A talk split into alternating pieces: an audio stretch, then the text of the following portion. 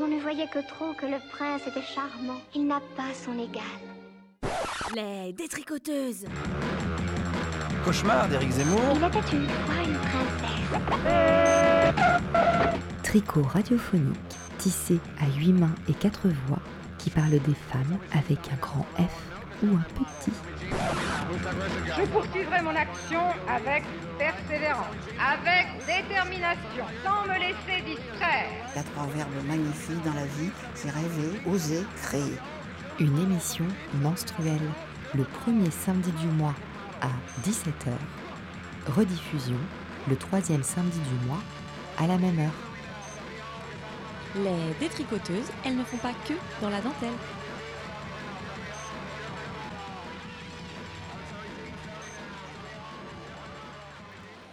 Bonjour à toutes et à tous, vous êtes dans l'émission des détricoteuses et nous attaquons notre deuxième saison. Comme d'habitude, nous sommes quatre. Salut Marianne, Laure et Marjolaine. Salut Salut Marjolaine, toujours à l'autre bout du fil et du monde. Oui, c'est exactement c'est ça. D'ailleurs, si vous entendez des chiens aboyer derrière moi, c'est pas de ma faute. Ok. Bon, vous allez bien? Ouais, carrément. Oui, Et toi? Très bien. Et d'ailleurs, comme ça fait plaisir de vous retrouver, mes chères détricoteuses, dans ce studio, on est reparti pour une nouvelle saison avec le même principe, un mot du quotidien que chacune d'entre nous déclinons à notre sauce avec un point de vue féministe. L'occasion pour nous de réaliser un sujet radiophonique de 7 minutes maximum, même si certaines s'octroient des petits écarts, j'en fais partie, donc je ne dirai rien. Tous les formats sont possibles, documentaire, fiction, poésie, lecture, micro-trottoir ou même un mélange de tout ça. Bref, l'occasion de bidouiller le son, mais aussi de donner une place aux femmes et de nous questionner sur des sujets qui leur sont liés. Roulement de tambour, quel est le mot choisi pour aujourd'hui? Il s'agit du mot valise. Et oui, en cette fin d'été, de vacances, de vadrouille, nous avons choisi ce mot pour vous faire voyager. Car évidemment, quand on pense à valise, la première chose qui nous vient, c'est le voyage, la liberté. C'est aussi une façon de voyager, presque un trait de caractère. Êtes-vous plutôt valise à roulettes ou sac à dos? Plutôt du genre à pouvoir faire tenir toute votre vie dans un sac ou être incapable de vous déplacer de façon légère? Qu'est-ce que j'emporte Qu'est-ce que je laisse? Ah, la fameuse question du choix. Et quel serait le seul objet que vous emmèneriez quelque part si vous ne deviez en choisir qu'un? Que de questions. Mais les questions relatives au mot valise peuvent être bien plus lourdes parce qu'en fin de compte, ce mot ne renvoie pas qu'à des terrains de jeu joyeux, de soleil et de cocotiers. Ça peut être beaucoup plus douloureux. Parce que quand on fait ses valises, ce n'est pas forcément de façon volontaire. Cela peut être de façon subie et donc devenir synonyme de départ forcé, de rupture, d'exil, de contrainte, d'inégalité. Pourquoi puis-je voyager dans le monde entier sans justification aucune alors que toi, tu n'as pas le droit de venir chez moi? Si on continue à tirer le fil, on peut penser à l'expression avoir des valises sous les yeux pour signifier chez quelqu'un son état de grosse fatigue. Bon, évidemment, je ne peux pas m'empêcher de penser à la charge mentale. Une petite citation que j'ai trouvée lors de mes recherches. Davantage de maris partiraient s'ils savaient faire leurs valises. Je trouvais ça assez drôle. en tout cas, vous les filles, vous nous avez emmenés comme à chaque fois dans des contrées très différentes. On va découvrir ça au fil de l'émission. Et on commence tout de suite avec toi, Marianne, qui nous raconte un souvenir de vacances plutôt cocasse. C'est ça, on va faire nos valises pour aller sur la plage, une plage déserte, en fin d'après-midi. Mois de juin, c'est beau. Mais euh, comment on se sent en tant que femme quand surgit un élément euh, inhabituel dans un lieu comme ça et euh, qui peut nous isoler d'un coup du quotidien? Donc l'histoire que vous allez entendre, c'est une histoire vraie. Nous étions cinq filles, amies, collègues, quand on a rencontré Patrice au bord de l'eau. Et on a chacune réagi avec notre expérience de l'espace public, nos passés, nos rencontres diverses et variées, nos bagages. Donc je vous laisse écouter le récit de cette rencontre par les filles de la plage. On était avec des collègues euh, sur une plage. donc c'était au mois de juin, parti en équipe pour faire un petit bilan. On était cinq meufs. On avait fait une, une journée de travail au bord de la mer et euh, arrivé euh, à l'heure de l'apéro, on s'est dit on va boire un petit coup sur la plage. La plage, elle était euh, vide, donc c'était un peu euh, une vision euh, idyllique avec le coucher de soleil, les vagues. euh, voilà, c'était c'était vraiment top. C'était l'été, du coup il faisait super beau. Et donc euh, nous voilà partis. euh, On discutait, enfin voilà, c'était un moment sympa. Tu es de Béni Et puis au bout d'un moment, euh, moi j'aperçois un homme. Eh mais regardez euh, au loin là, euh, Il y a un mec à poil. qui semble être nu au loin. Donc euh, moi je me suis dit bah ça doit être un monsieur qui fait sa petite baignade de fin d'ap- d'après-midi. Bon je me suis pas plus posé de questions que ça. Au bout de quelques minutes, je me rends compte qu'il est en train de nous faire des grands coucous et des grands signes.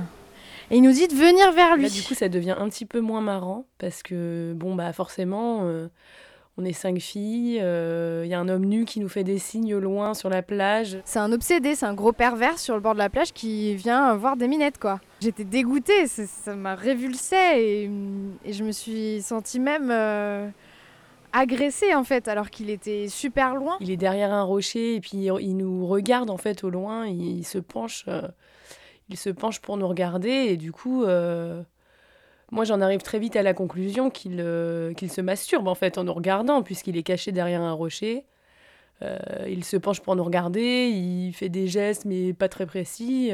Alors là bah il y, a, euh, il y a une des filles euh, qui s'énerve, euh, qui lui crie euh, dessus, qui dit euh, non mais t'as cru quoi Tu crois qu'on va venir C'est mort et On a tout. commencé un peu à s'énerver. Qu'est-ce que tu fais? Enfin, C'est un homme, euh, viens nous voir. euh, c'est pas nous de, de nous déplacer. Enfin, commence à s'énerver un petit peu? Euh, tout de suite, ma condition de, de femme, on va dire, vulnérable, m'est revenue, m'est arrivée en pleine tête, quoi. On est un peu moins sereine, enfin, on continue de discuter, mais on se dit, là, on essaye de l'ignorer. Et donc commence un peu un, espèce de moment de latence où on n'a aucune idée de ce qu'il faut faire, de est-ce qu'il faut réagir, est-ce que... euh, bon, il n'est pas du tout question de partir, évidemment, mais euh, que faire face à ça, en fait euh. Quelques minutes après, donc genre 15, 20 minutes, une demi-heure, je sais pas trop, le monsieur a disparu. Et en fait, on le voit arriver en trottinant vers nous. Il se cache euh, les parties. euh. J'ai perdu mes vêtements. Est-ce que euh, quelqu'un pourrait me ramener chez moi Donc là, on commence un peu à paniquer parce qu'on se dit sûrement que c'est un pervers. Donc euh, on dit bah non, euh, ça va pas se passer comme ça. On peut, si tu veux, appeler ta femme, mais il n'avait pas son, le numéro de sa femme. Donc c'était un petit peu louche. Alors autant vous dire que moi, je me suis dit, c'est encore un mec hyper pervers euh, qui nous raconte un- un- une connerie. Et puis on continue à discuter en essayant de comprendre un peu son problème. Sachant que ce qu'il avait à dire, c'était qu'il s'était retrouvé nu, seul, perdu sur la plage, après s'être baigné dans l'eau. Euh, il ne retrouvait plus du tout euh, le coin de la berge sur lequel euh, il avait posé euh, ses affaires. Et que dans son jean, il y avait ses clés de voiture, qui lui permettaient de rentrer chez lui, évidemment. C'était un monsieur peut-être d'une soixantaine d'années, euh, grand. Et moi, sur le moment, euh, je me suis dit, euh, c'est quoi sa technique de merde pour venir euh, nous voir? C'est un exhibitionniste. euh. Euh, Enfin, à quel moment tu vas te baigner et euh, tu te rappelles plus où t'as mis tes affaires? Enfin, ça me semblait complètement ahurissant comme histoire. Et il commence à parler et euh, à dire qu'il se souvient de rien. Et je sais plus, son discours était. On comprenait rien en fait. Je comprenais rien à ce qu'il me disait. Je lui posais des questions. Je lui disais, mais vous habitez où Euh, Tout ça. Donc il se souvenait de son nom. Il se souvenait de l'adresse où il vivait, mais il se souvenait pas du nom de sa femme. Donc ça, c'était chelou. On se dit, bah, c'est des mensonges en fait. Ouais, c'était vraiment bizarre. Et euh, à un moment donné, je me suis, je me suis dit, il faut que je lui parle durement. Et du coup, bah, ça a permis de désamorcer le truc parce que finalement, il nous a avoué avoir des, soucis de, mémoire et que ça lui arrivait parfois de perdre un peu la tête, entre guillemets. Il a commencé à pleurer, à avoir les larmes aux yeux. Il était, pas bien du tout, quoi. Il avait déjà eu des pertes de mémoire. Il était suivi. Donc on s'est dit, bon, bah voilà, il a eu une, une nouvelle perte de mémoire. Là, je me suis dit, ok, c'est un- quelqu'un qui est en détresse. Il avait besoin d'aide. Donc j'ai sorti ma, mon écharpe. Je lui ai donné pour qu'il se couvre. Qu'est-ce qu'on peut faire? Enfin voilà, on s'est concerté. Qu'est-ce qu'on fait? Euh, Moi, je me suis dit, il nous a donné une adresse, il nous dit qu'il sait, il connaît son adresse. Autant aller le ramener, euh, on le ramène chez lui, quoi. Mais elle, euh, elle est OP, quoi. Elle est OP pour le prendre dans son camion, le ramener chez lui et, et voilà, éclore l'affaire. Et après, ça a été le gros débat parce que les filles n'étaient pas d'accord. Elles ont dit non, on appelle les pompiers euh, qui viennent le chercher et tout ça. Et je crois qu'on devait être quatre contre une, à mon avis, à ce moment-là. Euh, nous, ça nous semblait juste risqué de partir euh, seul avec un homme qu'on ne... dont on ignorait l'identité, en réalité. Elles se sont pas forcément levées tout de suite. Elles ont mis du temps en fait à, à lui venir en aide. Il y a eu vraiment ce moment de flottement en fait où, on se sentait agressé et c'était difficile d'aller vers la personne, j'ai l'impression. Donc on décide d'appeler les pompiers qui débarquent un peu en mode cow-boy. J'ai eu l'impression qu'il lui parlait très durement. Euh, ils ont fait tout un interrogatoire pour comprendre si c'était pas un taré. Je me suis dit vraiment pauvre monsieur quoi, le monsieur qui il a perdu la mémoire, il est tout nu sur la plage. Il est allé nous voir, il a eu tout un interrogatoire. Et là les pompiers arrivent et de nouveau interrogatoire. Donc euh, ils l'ont couvert, euh, voilà, ils l'ont ils l'ont pris, ils l'ont emmené dans l'ambulance. euh, on- Je sais plus s'ils l'ont amené à l'hôpital ou directement chez lui. La fin de l'histoire, qui est quand même assez euh, cocasse, c'est que Sur le chemin du retour, donc nous on, on ren- on est rentré. Et là on voit sur des rochers, on voit les vêtements du monsieur. On a été un petit peu euh, navrés parce qu'en fait ce qu'il racontait c'était vrai. On suppose qu'il avait euh, la maladie d'Alzheimer, on ne pense pas trop mais je pense que c'était sûrement ça. On a trouvé des clés de voiture aussi. Donc on est allé sur la place du village où il y avait un parking. On a trouvé la voiture qui, euh, qui correspondait. Et on a laissé un petit mot pour, euh, je sais plus si c'était un mot d'excuse ou un petit mot pour dire qu'on avait retrouvé ses affaires. et on a signé les filles de la plage. On n'a plus jamais eu de nouvelles quoi. On espère que que voilà qu'il est qu'il a effectivement retrouvé tout ça, je pense. Et qu'il va bien quoi. Vous êtes dans les détricoteuses sur Jet FM 91.2. On vient d'écouter ton sujet, Marianne. Donc, une histoire drôle à pro- au premier point de vue, mais qui finalement ne l'est pas tant que ça quand on creuse un petit peu. Cocasse. Cocasse. Qui, qui donc t'est arrivé à toi aussi. Tu fais partie de ces cinq filles. Oui. Ouais, voilà, cinq collègues. euh, donc, euh, euh, ouais, ce qui était euh, assez euh, euh, frappant dans l'histoire, c'est qu'on se connaissait pas toutes euh, forcément très bien et que face à un événement un petit peu hors du commun, on découvre les gens et leurs premières réactions. Et du coup, face à des collègues, euh, je me souviens à ce moment-là que je me suis dit ah ouais, ok. bon là, il n'y a pas toutes les toutes les voix, du coup, toutes les filles, mais il y en a une qui a direct appelé les pompiers, c'était son premier euh, réflexe. Euh, Une qui s'est beaucoup plus mise en retrait. Enfin, mais voilà, comme euh, dit l'une là dans le sujet, on était quatre contre un, quatre contre une, pour euh, bah, un peu Pour se- penser que c'était en tout cas potentiellement un. un agresseur, Un agresseur, ou ouais. un voilà quelqu'un qui venait nous importuner. Et en fait, Bah, en tout cas que aujourd'hui, il y a quand même une construction euh, de, des masculinités et même de l'affinité qui fait en sorte, enfin qui fait que potentiellement un mec peut être un agresseur, un violeur ou quoi pour les femmes et que nous on, on- on peut avoir des réactions qui peuvent être euh, abusives, mais parce que euh, au quotidien on peut euh, subir ce genre. Oui, de oui, choses. bah, ouais, ouais, ouais. Après, oui, je sais pas si on peut faire le lien de cause à effet, mais en tout cas, dans le dans l'esprit, en fait, moi, ce qui m'a aussi frappé, c'est qu'on était sur un, voilà, on était hyper contente. euh, en plus, on avait bossé la journée, on se faisait notre pause sur un lieu euh, super sympa, euh, dans la nature, et en fait, ça nous a rattrapés. Et euh, bah, enfin voilà, ça fait appel au- à tout, toutes nos pratiques dans l'espace public qui sont tout le temps différenciées par rapport à notre genre et qui commencent euh, très jeunes euh, et très, enfin dès le début en fait, quand on voit que des noms d'hommes euh, dans les rues, des statues d'hommes, des, des hommes qui, qui occupent l'espace public la nuit. Enfin voilà, ça aurait pu être aussi. euh, un- Enfin, on pourrait faire un sujet sur la nuit. Enfin, là, c'est la plage abandonnée. euh, où, euh, Et Ah, puis parce que pardon. Bah, c'est surtout que dans l'imaginaire collectif, effectivement, je pense que il y a aussi le fait que tu vois, c'est comme euh, le petit chaperon rouge, ou euh, c'est que la femme, dès qu'elle prend un peu d'indépendance, il y a l'idée qu'elle pourrait être la proie de quelque chose, et vous d'emblée, vous avez été rattrapé par ça, en fait. C'est-à-dire que au lieu de vous poser, enfin voilà, la première chose que vous vous êtes dite, c'est que c'est un mec taré qui se masturbe devant vous, euh, et puis après, petit à petit, les choses sont affinées. Mais si tu veux, enfin voilà, c'est aussi une construction dans laquelle on est prise, et que en fait, c'est ça, on d'emblée, quand même, on se pense, je veux dire, au-delà de la construction sociale ou quoi que ce soit, c'est-à-dire que quand même, dans notre inconscient collectif, en fait, on se pense comme proie au départ, oui, C'est oui, aussi un après, positionnement, tu vois. qui est intéressant à interroger aussi, quoi, de nous, de voir qu'est-ce qui est, de quoi est fait notre propre imaginaire aussi, en fait. Ouais, ouais, après, elle peut être construite culturellement, socialement ou euh, autre. Mais après, il y a le fait de l'intégrer, ouais, tu vois. ouais. Et, et du coup, c'était très drôle. enfin, on voit la différence, puis après, le truc qui se fissure.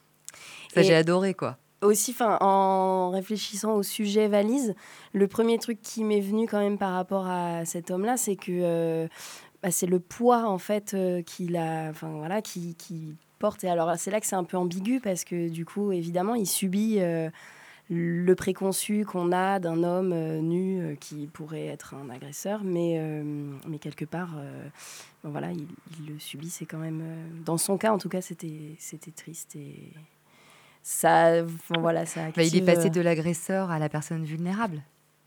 Enfin, ça fait un sacré. euh, Bah clairement, enfin c'était très dur à croire. euh, du coup, euh, oui, oui, effectivement, c'est changement de cap quoi pour nous. Mais aussi parce qu'il y a quand même quelque chose de très genré là-dedans. Si c'était, moi j'ai essayé d'imaginer l'inverse, si c'était une femme au loin.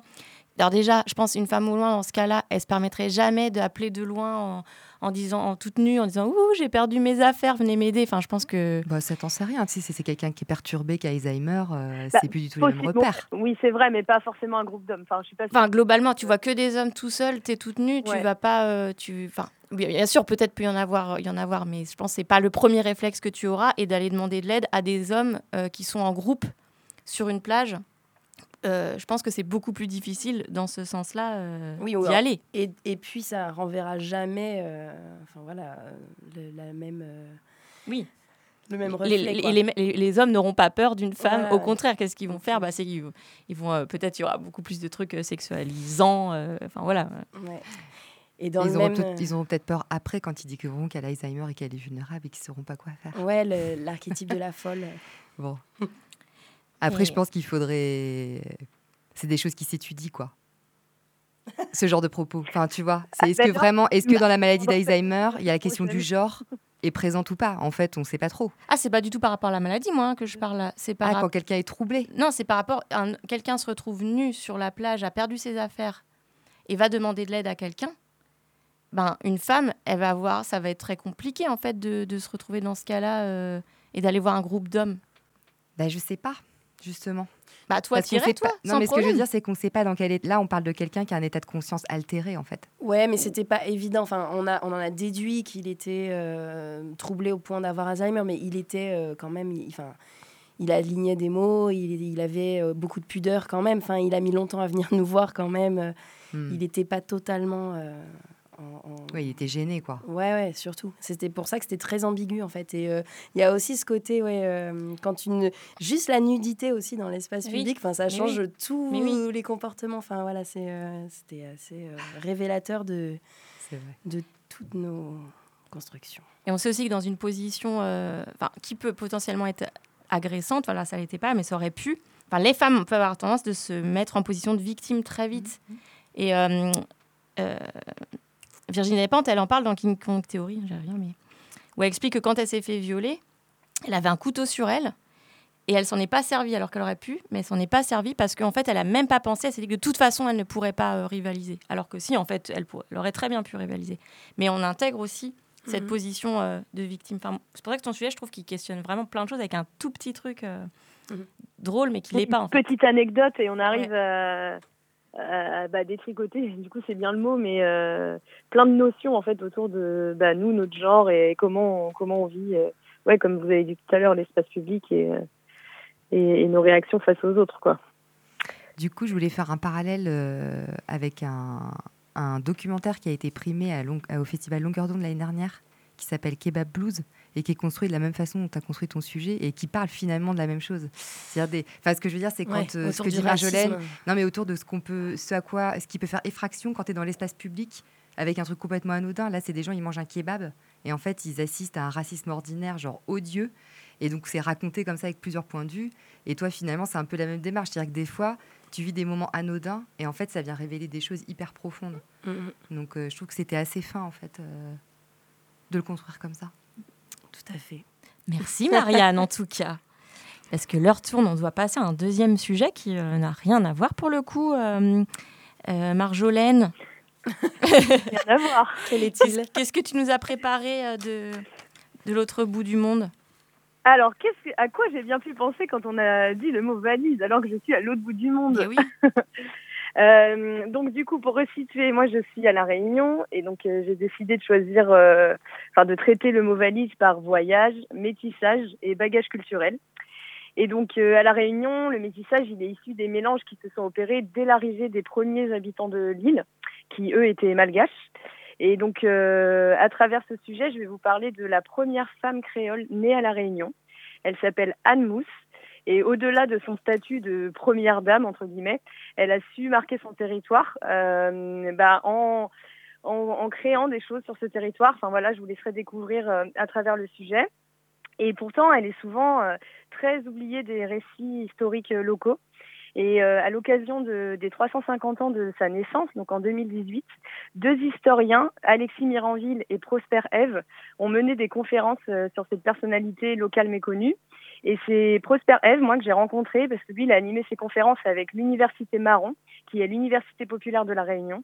Et puisqu'il s'agit de puiser dans les origines de l'identité réunionnaise, euh, j'ai choisi d'entrecouper mon montage avec du fond de Caire, déclamé par Isabelle, une fonquaisaise qui a accepté de créer un petit texte euh, spécialement pour le sujet, donc euh, c'est cool.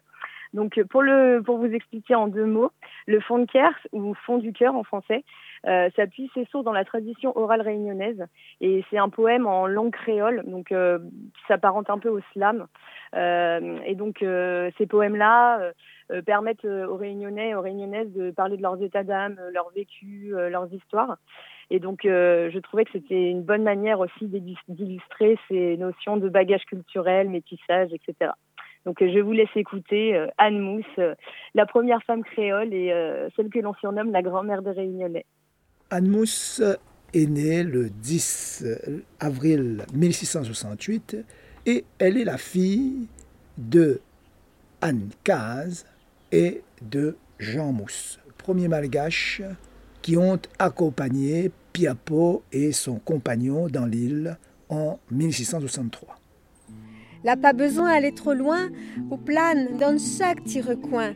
À cause où même la terre les vivants, quand même la mort, la vie tout le temps. Cette personne euh, qui est née ici, qui est la première créole, hein, première fille hein, qui est née dans l'île, elle va se marier à Noël Tessier, qui est un blanc. Elle a eu au moins six enfants, deux garçons et quatre filles on aura des hybrides, des métis. Où en bas, déesse la terre, moment l'univers, mon moment à moi. Qu'à moi t'es pas encore net, moi t'existe déjà dans l'esprit, dans tête. Mon cœur t'es bat de la fête, moi ou de Tibaba, ou de grands enfants, ou de ancêtres, ou de descendants. Ces euh, premiers malgaches qui sont venus ont été euh, présentés le plus souvent comme des esclaves. Les esclaves ne pouvaient pas se marier à des blancs. Comment aurait-elle pu se marier si elle était une esclave? Née 500 ans déjà, mon maman l'était autre maman. Marie-Case l'était son nom. Ou papa l'était mon papa. Jean Mousse, t'y connais pas. À ou même Anne Mousse, premier Tibaba la gain la vie là. Elle mourra en 1733. N'a pas besoin d'aller trop loin ou plane dans chaque petit recoin. Et euh, avant de mourir, elle va rédiger son testament.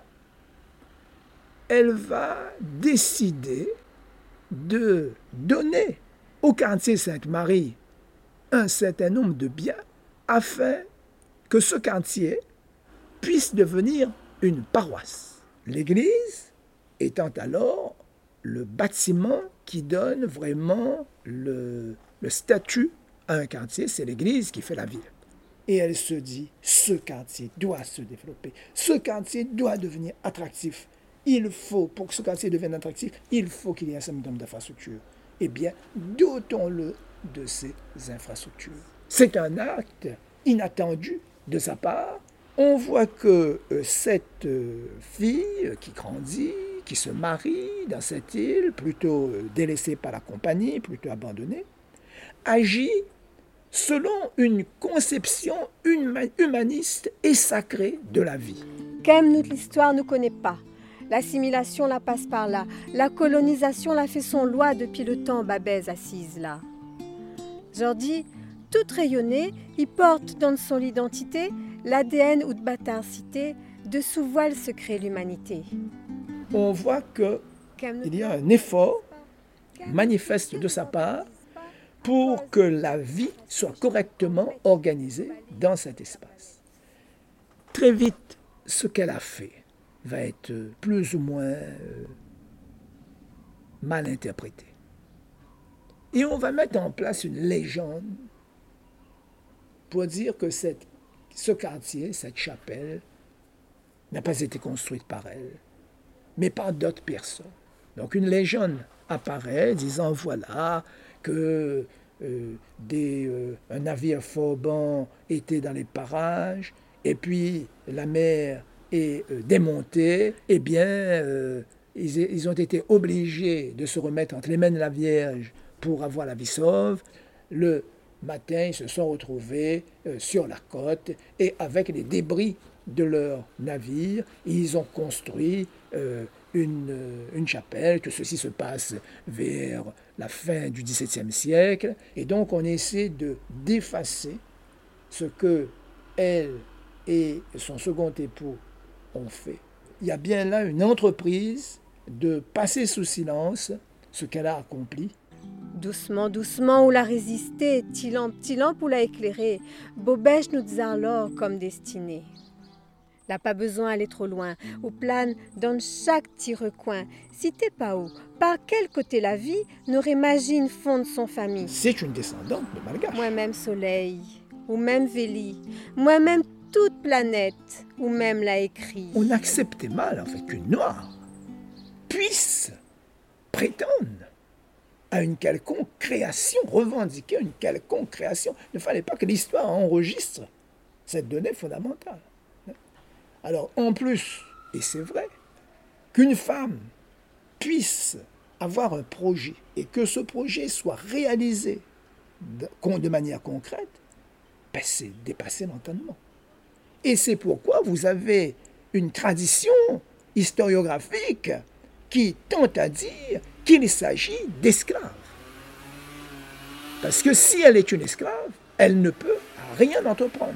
Donc ça justifie le fait que des Forbans soient à l'origine de la création de la paroisse, de l'Église et de tout. À partir de là, il ne faut pas compter que on allait accorder de l'importance, on allait réfléchir sur le sens de ce qu'elle a fait. C'est-à-dire que par son action, elle s'inscrit dans le passé, dans le présent et dans l'avenir. N'a pas besoin d'aller trop loin, ou plane dans chaque petit recoin, à cause où même la terre les vivants, quand même la mort, la vie tout le temps. À haut en bas, déesse la terre, moment l'univers, mon moment à moi. Euh, dans l'identité des femmes réunionnaises aujourd'hui, est-ce qu'il reste un petit peu d'Anne Mousse? C'est difficile à dire. Il faudrait. Et euh, Anne Mousse euh, est un, est un modèle sans vouloir la présenter comme une sainte. C'est un être humain, comme tous les autres êtres humains, avec ses qualités et ses défauts. Est-ce que ce qu'elle a fait était noble et a été suffisamment puissant pour pouvoir nous inspirer? Oui. Il faudrait qu'on se soucie de son héritage. Il faut les unes et les autres s'approprie ce personnage à seule fin de voir comment elle peut les accompagner dans leur parcours de vie. Et si on le fait, c'est la réunion qui sera gagnante, forcément. Et les rapports entre les êtres humains seront très certainement un peu plus fraternels. Et c'est la réunion qui deviendra aussi plus forte.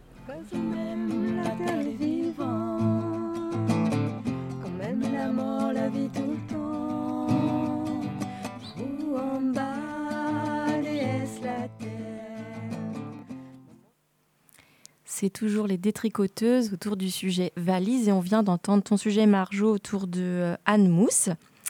Euh, est-ce que tu veux tout de suite euh, dire quelque chose ou oui, ben, je reprends juste la parole pour tout d'abord remercier Prosper Eve et, Isabelle qui, qui a modifié, fait un petit texte pour, pour ce, ce sujet. Donc merci beaucoup. Et euh, je voulais juste rajouter euh, une petite euh, donnée. à La Réunion, il y a 24 communes. Et il y a énormément de rues, de collèges, de cinéma. Il y a même un restaurant à enfin, au nom de Maé de la Bourdonnais, qui est quand même un des plus gros esclavagistes ben, ben, connus des, bah, des îles Mascareignes. En fait, la Réunion faisait partie des, des mascareignes. Et, euh, et en fait, euh, il y a même une statue qui est érigée euh, pour rendre hommage à cet homme. Et, Anne Mousse, qui est notamment une oubliée de l'histoire, voilà, elle a une rue, deux écoles et une résidence à son nom. Et d'ailleurs, euh, je pense que c'est assez récent. Enfin voilà, elle est, euh, c'est bizarre. Enfin, c'est intéressant de voir euh, ce, ce petit parallèle. euh, bah voilà, de voir que une, une telle personnalité locale est oubliée, alors qu'un des plus gros esclavagistes de, de ces terres est, est mis en avant, quoi. C'est fou ce que tu dis. Oui, c'est fou. Non, mais c'est vrai. Oui. Même si à Nantes, il y a aussi des, des noms, j'avais cherché un peu, j'ai plus en tête, mais des noms aussi de de- d'esclavagistes ou de, De négriers. de négriers et tout ça, qui restent aussi. Euh, moi, je voulais juste une petite précision, parce que j'ai pas bien compris, euh, parce qu'elle était, donc, elle est esclave, mais elle, elle a pu se marier avec un blanc quand même? Non, justement, en fait. j'ai pas compris. Ouais. Est-ce que tu peux Euh, comment aurait-elle pu, comment aurait-elle pu, si elle avait été esclave, mais alors du euh, comment aurait-elle pu se marier avec euh, un blanc? Et donc en gros, c'est qu'il détruit le présupposé euh, qui dit qu'à cette époque, tous les noirs étaient forcément esclaves. En fait, Euh, dans les écrits, on part du principe que c'était une esclave parce qu'elle était noire. Ah d'accord, donc elle ne l'était pas. Et, en fait, voilà, euh, ce qu'il dit, c'est que euh, si ça avait été le cas, elle n'aurait pas pu déjà se marier euh, avec cet homme. Elle-même, donc euh, j'ai énormément coupé hein, dans l'interview, vous vous en doutez, euh, particulièrement l'interview d'un conférencier, euh, mais euh, elle-même avait des esclaves en fait. Euh, D'accord. voilà, elle était, euh, c'était une propriétaire d'esclaves. Euh, euh, voilà, elle faisait partie, euh, de- enfin, elle était émancipée en fait, euh, clairement. Elle, elle n'était pas du tout esclave. Et donc, il remet en cause aussi ce truc de dire que systématiquement, les Noirs dans l'histoire étaient forcément esclaves. D'accord. Et d'où le fait qu'elle soit riche en fait aussi. Oui, bah, Elle est issue d'une famille riche, elle en fait. a des terres, c'est ça. Elle fait don, elle fait don de quand même de, de biens. Donc elle a, elle a des biens, effectivement. Et euh, bon, évidemment à cette époque. Bon après, je, je le précise, mais est-ce que c'est utile de le préciser Allez, je le dis quand même. Euh, quand il, il a fallu re- représenter sa voix. euh, euh, au, au tribunal. En fait, elle a eu euh, beaucoup de filles, Anne Mousse. Euh, il y avait, voilà, je ne sais plus le nombre exact, mais elles étaient beaucoup de filles. En fait, ce sont ces gendres qui l'ont défendue. Voilà, ce sont ces gendres qui ont dû aller euh, porter sa voix. Donc, euh, il a fallu quand même que des hommes aient la volonté de porter sa voix euh, au tribunal pour pouvoir, pour pouvoir faire en sorte qu'on accepte son don, car pour des raisons historiques, bon, je vais pas vous refaire l'exposé, mais voilà, il a fallu se battre pour qu'on accepte son don. quoi. Et du coup, récemment, il y a euh, un mouvement pour euh, la remettre, la réhabiliter un petit peu ou euh, les, Ouais, c'est pas c'est pas vraiment un mouvement en soi. Enfin, je mais en tout cas, euh, ces deux historiens que j'ai cités au début, donc Alexis Miranville et Prosper Eve, ont fait tout un cycle de conférences durant l'année 2018 euh, pour remettre un peu, enfin rendre les lettres de noblesse à Anne Mousse, quoi, et qu'on la et qu'on comprenne qui elle est et qu'on la connaisse, quoi. Moi, j'ai trouvé une phrase euh, vraiment terrible, d'une violence euh, énorme, là, euh, où le conférencier, euh, il dit euh, qu'à l'époque, euh, il n'était pas imaginable qu'une noire puisse revendiquer une quelconque création, quoi. Et je me suis dit Ah que bah c'était ouais, d'une ouais. violence. Mm, mm. Je sais, enfin, je veux dire, je peux pas en dire plus puisque ça me heurte, mais c'est vrai que c'était quand même des formules qui sont quand même euh, comment rabattre un être humain à rien du tout, quoi. Mm, mm. Mais bien sûr, euh, et puis voilà, elle, elle avait la double peine pour le coup. Enfin, Oui. elle était, elle était noire et femme, donc euh, donc euh, effectivement, elle avait le, la, la double peine. Mais oui, effectivement, c'est le cas. Et, et ça rejoint le, son propos sur le fait qu'il disait que on ne pouvait même pas imaginer qu'elle ne soit pas esclave. Déjà, enfin, ça semble déjà inimaginable. Donc, si en plus elle a des idées et qu'elle les mène à bien, c'est c'est absolument ahurissant. Et c'est pour cette raison qu'elle a été oubliée de l'histoire. Mm, mm. Et double peine euh, qui existe quand même encore aujourd'hui, 350 ans après. Hein. Pas, pas, dans- Bien sûr. pas de cette même manière, mais enfin quand même. Mm, mm.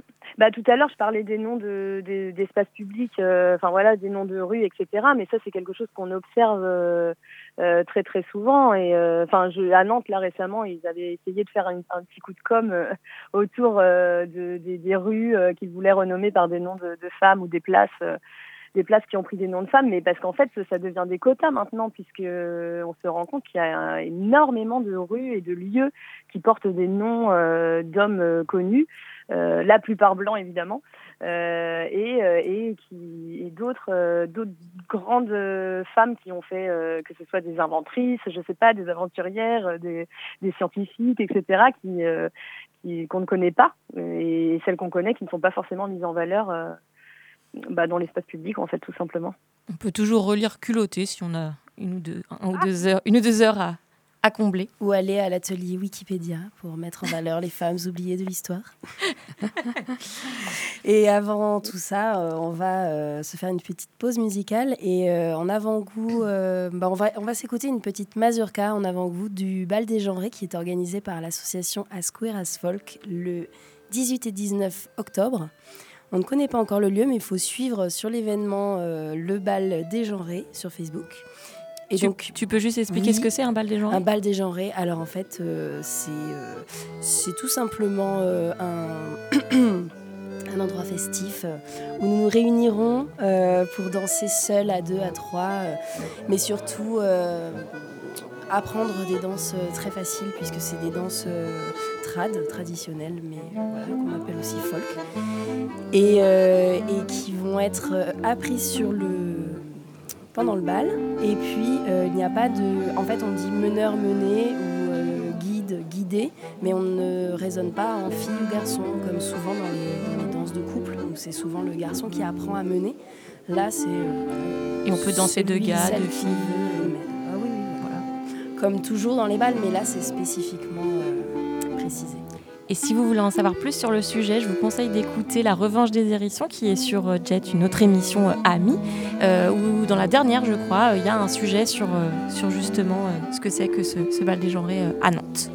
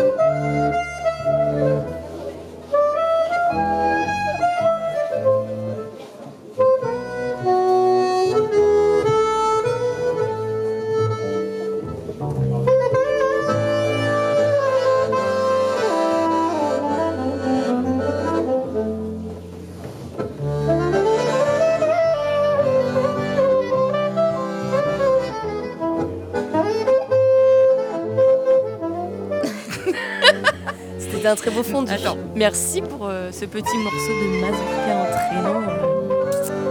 Ça donne envie d'aller mal, hein Tout à fait.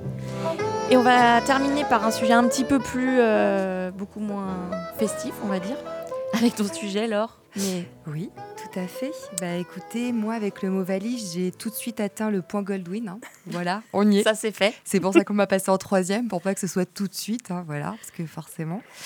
Euh, voilà, avec le mot valise, moi j'ai tout de suite pensé à Charlotte Delbo. Ça ne vous dit rien, c'est normal puisque c'est une écrivaine euh, oubliée, Femme. femme oubliée de l'histoire, qui a bouleversé ma vie quand j'ai découvert euh, sa trilogie à Auschwitz et après.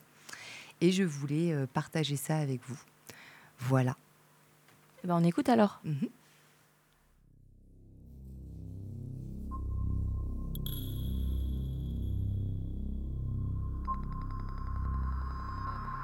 Il y a des gens qui arrivent. Ils cherchent des yeux dans la foule, ceux qui attendent, ceux qui les attendent. Ils les embrassent et ils disent qu'ils sont fatigués du voyage. Il y a des gens qui partent. Ils disent au revoir à ceux qui ne partent pas et ils embrassent les enfants. Il y a une rue pour les gens qui arrivent et une rue pour les gens qui partent. Il y a un café qui s'appelle À l'arrivée et un café qui s'appelle Au départ. Il y a des gens qui arrivent et il y a des gens qui partent. Mais il y a une gare où ceux-là qui arrivent sont justement ceux-là qui partent. Une gare où ceux qui arrivent ne sont jamais arrivés, où ceux qui sont partis ne sont jamais revenus. C'est la plus grande gare du monde. C'est à cette gare qu'ils arrivent et qu'ils reviennent de n'importe où. Ils y arrivent après des jours, après des nuits, ayant traversé des pays entiers. Ils y arrivent avec les enfants, même les petits qui ne devaient pas être du voyage. Ils ont emporté les enfants parce qu'on ne se sépare pas des enfants pour ces voyages-là. Tous ont emporté ce qu'ils avaient de plus cher, parce qu'il ne faut pas laisser ce qui est cher quand on part au loin. Tous ont emporté leur vie. C'était surtout sa vie qu'il fallait prendre avec soi. Et quand ils arrivent, ils croient qu'ils sont arrivés. En enfer, possible. Pourtant, ils n'y croient pas. Ils ignoraient qu'on prit le train pour l'enfer. Mais puisqu'ils y sont, ils s'arment et se sentent prêts à l'affronter.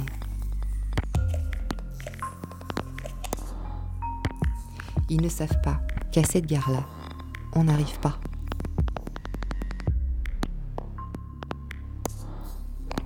Ils attendent le pire. Ils n'attendent pas l'inconcevable.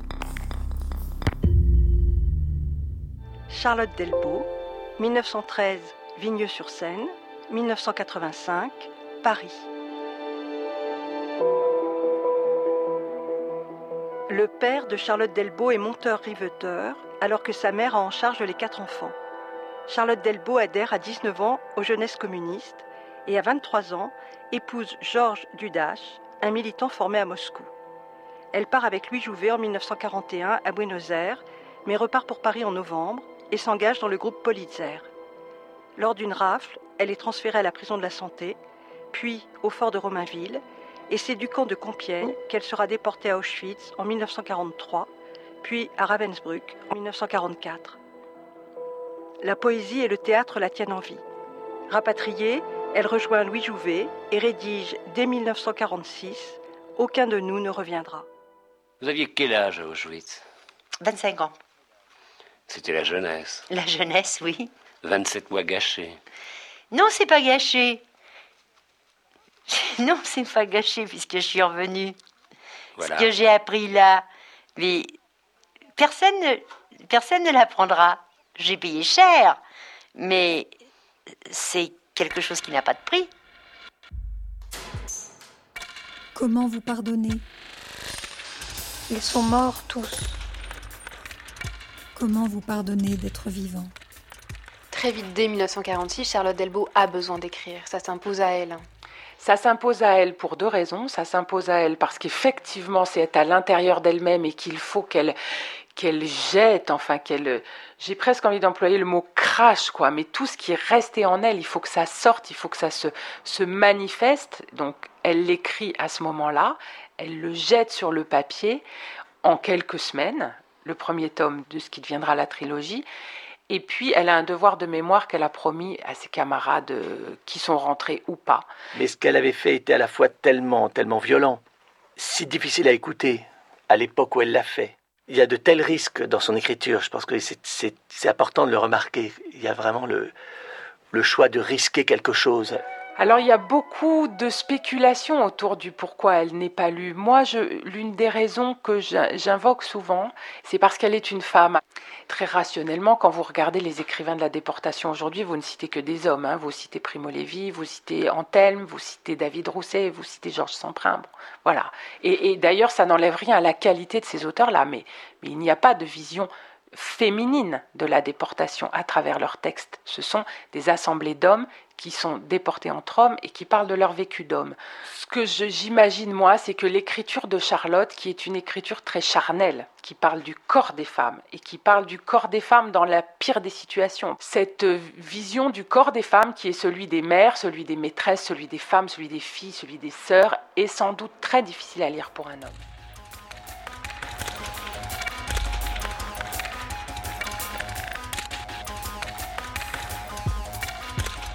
Prière aux vivants pour leur pardonner d'être vivants. Ils sont morts, tous. Vous qui passez, bien habillés de tous vos muscles. Un vêtement qui vous va bien, bien, qui vous va mal, qui vous va à peu près. Vous qui passez. Vous qui passez. Animé d'une tumultueuse aux artères et bien collé au squelette, d'un pas alerte, sportif lourdeau, rieur renfrogné, vous êtes vous êtes beau, si quelconque, si quelconque, si quelconque, si quelconquement tout le monde, tellement beau d'être quelconque, diversement, avec cette vie qui vous empêche de sentir votre buste qui suit la jambe, votre main au chapeau, votre main sur, le cœur, la rotule qui roule doucement au genou. Comment vous pardonnez? D'être vivant. Comment vous pardonnez? Vous qui passez. Vous qui passez, bien habillé de tous vos muscles. Comment vous pardonnez? Ils sont morts, tous. Vous passez et vous buvez aux terrasses. Vous êtes heureux. Elle vous aime. Mauvaise humeur, souci d'argent. Comment, comment Vous pardonnez d'être vivant. Comment, comment, comment Vous ferez vous pardonner par ceux-là qui sont morts, pour que vous puissiez, bien habillés de tous vos muscles, que vous buviez aux terrasses, que vous soyez plus jeune chaque printemps. Je vous en supplie. Faites quelque chose. Apprenez un pas, une danse, quelque chose qui vous justifie, qui vous donne le droit d'être habillé de votre peau, de votre poil. Apprenez à marcher, à rire, parce que ce serait trop bête à la fin, que tant soit mort, et que vous viviez sans rien faire de votre vie. C'était le dernier sujet de cette émission des détricoteuses. Merci Laure pour ce, sujet poignant. Hein. Est-ce que avant qu'on te dise des choses, tu veux en rajouter? Euh, Juste les références, en fait, les archives radiophoniques que vous avez entendues, c'est dans l'émission Une vie, une œuvre sur France Culture, l'émission du 21 juillet 2018. Euh, voilà, de toute façon, j'ai tout tiré de, cette émission, même les archives, mais c'est euh, Jacques Chancel qu'on entend, la fameuse voix que toi, ah. Julie, tu aimes bien. Euh, ah je croyais que tu avais dit ça en off, en ah fait. genre. Ah non, sa voix elle Ah, sa voix elle ouais. ouais. bah moi, elle me fait penser à la voix de ma grand-mère Jacqueline. Voilà, ma grand-mère paternelle, si vous voulez tout savoir. Et donc, c'est Jacques Chancel qui l'interviewe et qui pose une question assez. Enfin, je, je, j'ai aussi. Enfin, bref, je n'ai pas épilogué, mais c'est que je trouve que sa question est quand même très légère par rapport à la personne qu'il a en face de lui. Et quand j'ai écouté ça pour la première fois, j'étais là, mais pour qui se prend-il? Je voulais aussi parler de la musique que j'ai utilisée euh, pour ce montage. C'est une découverte que j'ai fait cet été en allant au Rancard de Pornichet et en allant voir le spectacle Flac de la compagnie Defracto. Et j'ai découvert le travail sonore de David Maillard, alias Notoy que vous pouvez trouver euh, sur euh, YouTube euh, partout. Voilà, je trouve que ce qu'il fait c'est génial. Il est nantais et je pense qu'il sera sûrement invité. Partout, partout pour qu'on parle. en tout cas, je l'ai branché avec notre programmateur musical. Voilà. et puis, ben, je vais vous laisser me poser des questions. voilà. En tout cas, moi, ça m'a, ça a été un peu cathartique de faire ça. Voilà. Et toi, alors, tu l'as découvert, tu as dit que ça avait changé ta vie, tu l'as découvert d'une façon... Euh, bah, pour moi, ça a été un bouleversement. Après, je ne vais pas étaler toute ma vie, mais moi, j'ai vécu quelque chose euh, d'inattendu et d'innommable dans le sens de ce qu'on ne peut pas nommer dans ma vie. Et, euh, et du coup, quand j'ai découvert ces écrits, en fait, je me suis dit que j'avais rencontré quelqu'un qui mettait des mots sur quelque chose que je ne pouvais pas nommer et qui allait hyper loin. J'aime beaucoup quand le seul homme là qui est en interview dans le dans mon montage dit qu'en fait, elle a pris des risques et que c'est ce qu'il faut noter dans son œuvre. Enfin voilà, c'est moi j'ai lu que trois tomes d'elle. En fait, elle a énormément écrit Et moi, j'ai lu Auschwitz après, mais j'ai pas lu d'autres choses d'elle. Mais je sais que j'ai ouï dire que c'est de la grande qualité aussi. Mais si tu veux, Auschwitz et après, c'est vraiment, euh, elle mélange la prose, le théâtre, enfin, et c'est vraiment le réel de la vie. Je trouve qu'elle a une façon aussi de parler, enfin. Moi, en fait, je me dis toujours qu'à l'école, on m'a toujours fait lire Primo Levi. Moi, c'est un livre, personnellement, c'est terrible de dire ça, mais qui m'a ennuyé. Voilà. Et là, je me dis, mais comment ça se fait qu'on n'étudie pas ça à l'école? Enfin, parce que c'est d'une puissance, enfin, et il y a tout. Enfin, c'est et ça parle de ces femmes quand même, de ces camps de femmes, parce qu'ils étaient Mm. séparés. Mm. Et elle aussi, si elle écrit ça, c'est que quand elle était à Birkenau, je crois que c'est ça le dernier camp, elle, elle, elle était épargnée, mais elle voyait les gens partir aux chambres à gaz. C'est aussi pour ça qu'elle a écrit tout ça. euh. Moi, ce que je trouve hyper intéressant, euh, alors j'ai écouté l'émission aussi, euh, c'est ce- cette vision féminine de la déportation. Alors moi, je m'étais, j'avais jamais imaginé ça, je m'étais jamais posé la question, mais je trouve ça hyper intéressant. Et dans l'émission, pour aller un petit peu plus loin, ils expliquent euh, qu'en fait, pareil, dans l'inconscient collectif, euh, c'est pas la place des femmes. En fait, les femmes, elles sont là plutôt pour réconforter, pour euh, aider, accompagner, mais elles subissent pas en fait directement la guerre, alors qu'en fait, si. Et que ce qu'elle a l'air de raconter, moi, j'ai pas lu, mais aussi aussi tout le tout ce que le subit le corps Mm. et le corps des femmes, et qui a priori a l'air très dur à lire pour des hommes, de se prendre en pleine face ce que le corps d'une femme peut subir. Mm. Et ça, pareil, je m'étais jamais, enfin, j'avais jamais vu les choses de cette façon, mais je- pour tout ça, je conseille vraiment aussi d'écouter cette émission parce qu'elle est hyper intéressante Et de ça la pose, lire. euh, et de la lire évidemment. Ouais. Mais ça pose euh, vraiment ces questions-là et qu'elle a l'air aussi d'avoir été quelqu'un, comme tu dis, qui a pris des risques et qui a, qui a un discours qui est un peu à contre-courant de ce qu'on peut entendre. Par exemple, j'avais noté, elle dit, elle dit à un moment, une victime n'a pas toujours raison. Et bon, bah, faut, pour quelqu'un qui a vécu ça, euh, dire ça, je trouve ça euh, énorme en fait. Mm. Mais cette femme est énorme. Enfin, c'est vraiment quelqu'un qui prend le contre-pied de tout. Et justement, ils expliquent dans l'émission que c'est aussi pour ça qu'elle est mal connue, parce qu'en fait, c'est quand même quelqu'un qui a écrit tout de suite, dès qu'elle est rentrée, en 46. Enfin, et en fait, à l'époque, quand elle a présenté ça, les gens avaient à peine assimilé la question des camps et, de, et du coup ça a été extrêmement choquant parce qu'ils ont fait des représentations théâtrales et les gens sortaient ils disent dévastés. Enfin Mm. mais parce qu'il s'agit de ça. En même temps elle te fait ressentir quelque chose qui nous paraît inimaginable. C'est c'est quand même très fort. Et en fait après 20 ans après elle sort sa trilogie. Et en fait elle elle était résistante. Et sauf qu'il y a eu tous les voilà on s'est rendu compte que les résistants enfin la France était quand même collabo Mm. euh, enfin comme ils disent dans l'émission c'est un euphémisme quoi. Et donc en fait elle a toujours été au mauvais moment en fait. Et donc en, fait, a priori, une des pistes, c'est aussi ça, c'est qu'elle elle était tellement à contre-courant que, que voilà. Après la littérature, je pense que c'était vraiment. euh, je pense pas qu'elle aimerait qu'on dise que c'était quelque chose qui la soigne. Elle a dit ça. J'ai écrit une citation d'elle où elle dit que je n'écris pas pour écrire.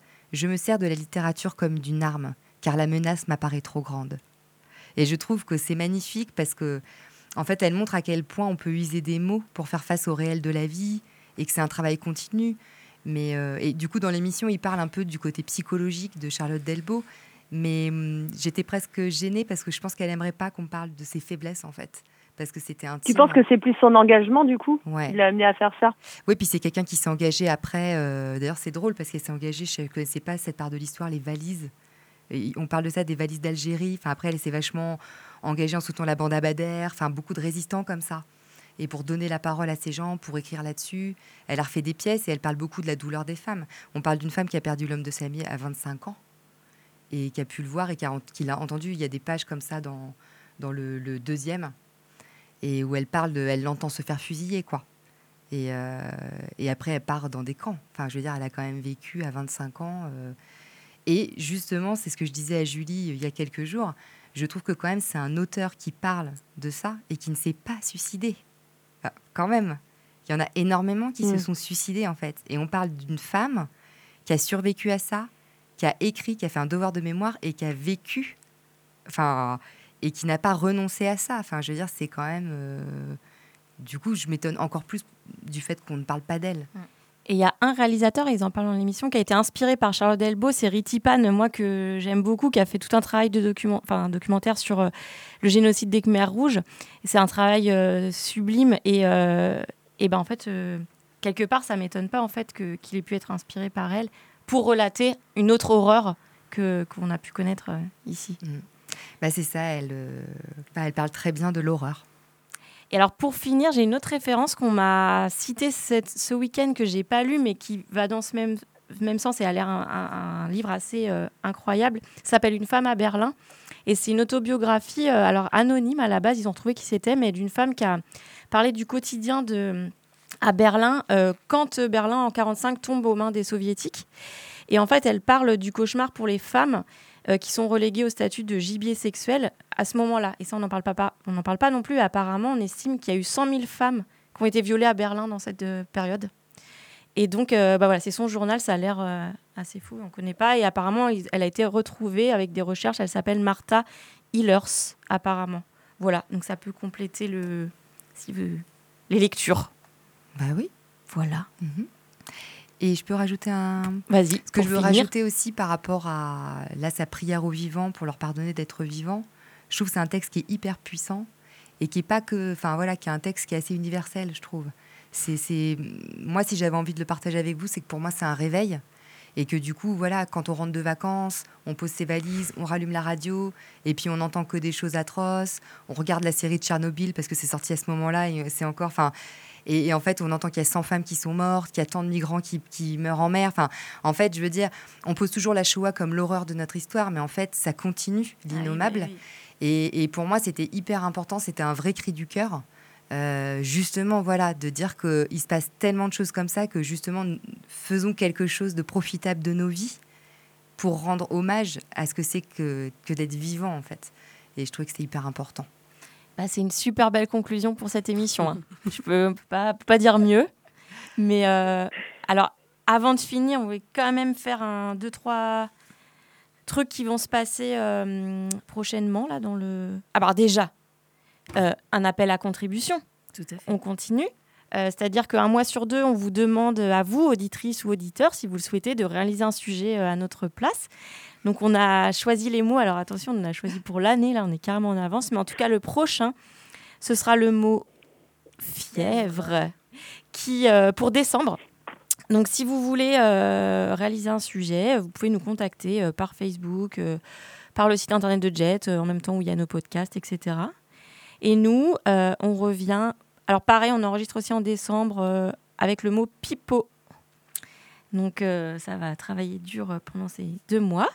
Et puis sinon, on voulait dire que le 19 et 20 octobre, il y a un stage d'autodéfense. C'est le collectif Vulcanique qui organise avec l'association DIFEN, donc un stage de deux jours euh, près de Châteaubriand. Du coup, l'autodéfense, c'est une stratégie pour euh, prévenir et contrer les violences faites aux femmes qui a été développée et portée par le mouvement euh, des femmes. Si vous voulez en savoir plus, allez euh, sur le site euh, d'IFEN, donc c'est D-I-F-E-2-N. Puis, il reste des places en fait. Ah oui, et juste c'est 90 euros quand même pour les deux jours. Donc c'est pas donné, mais euh, voilà, il y a une salariée qui vient, etc. Donc si vous avez les moyens et que ça vous dit, n'hésitez pas à y aller.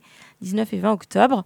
Et puis pour finir, les permanences féministes de Nos corps nous-mêmes reprennent une fois par mois. C'est en non-mixité, femmes et trans. Le dim... Alors la prochaine, c'est le dimanche 27 octobre, de 15h à 18h30 au pôle associatif Félix Thomas. Voilà. C'est tout. Est-ce que vous avez autre chose à rajouter? Non, une actu réunionnaise, euh, Marjolaine? Benant. Non. Eh ben non. Eh ben écoutez, on se quitte euh, avec un petit euh, bout de funker encore pour terminer. euh, Ah oui. Que tu as enregistré, Marjo. Et puis bah on se retrouve dans un mois pour. euh, euh, ah oui, le mot correspondance sur lequel euh, des filles sont déjà en train de plancher depuis euh, quelques temps. Salut. Salut. Salut. Salut. Mon à. Moi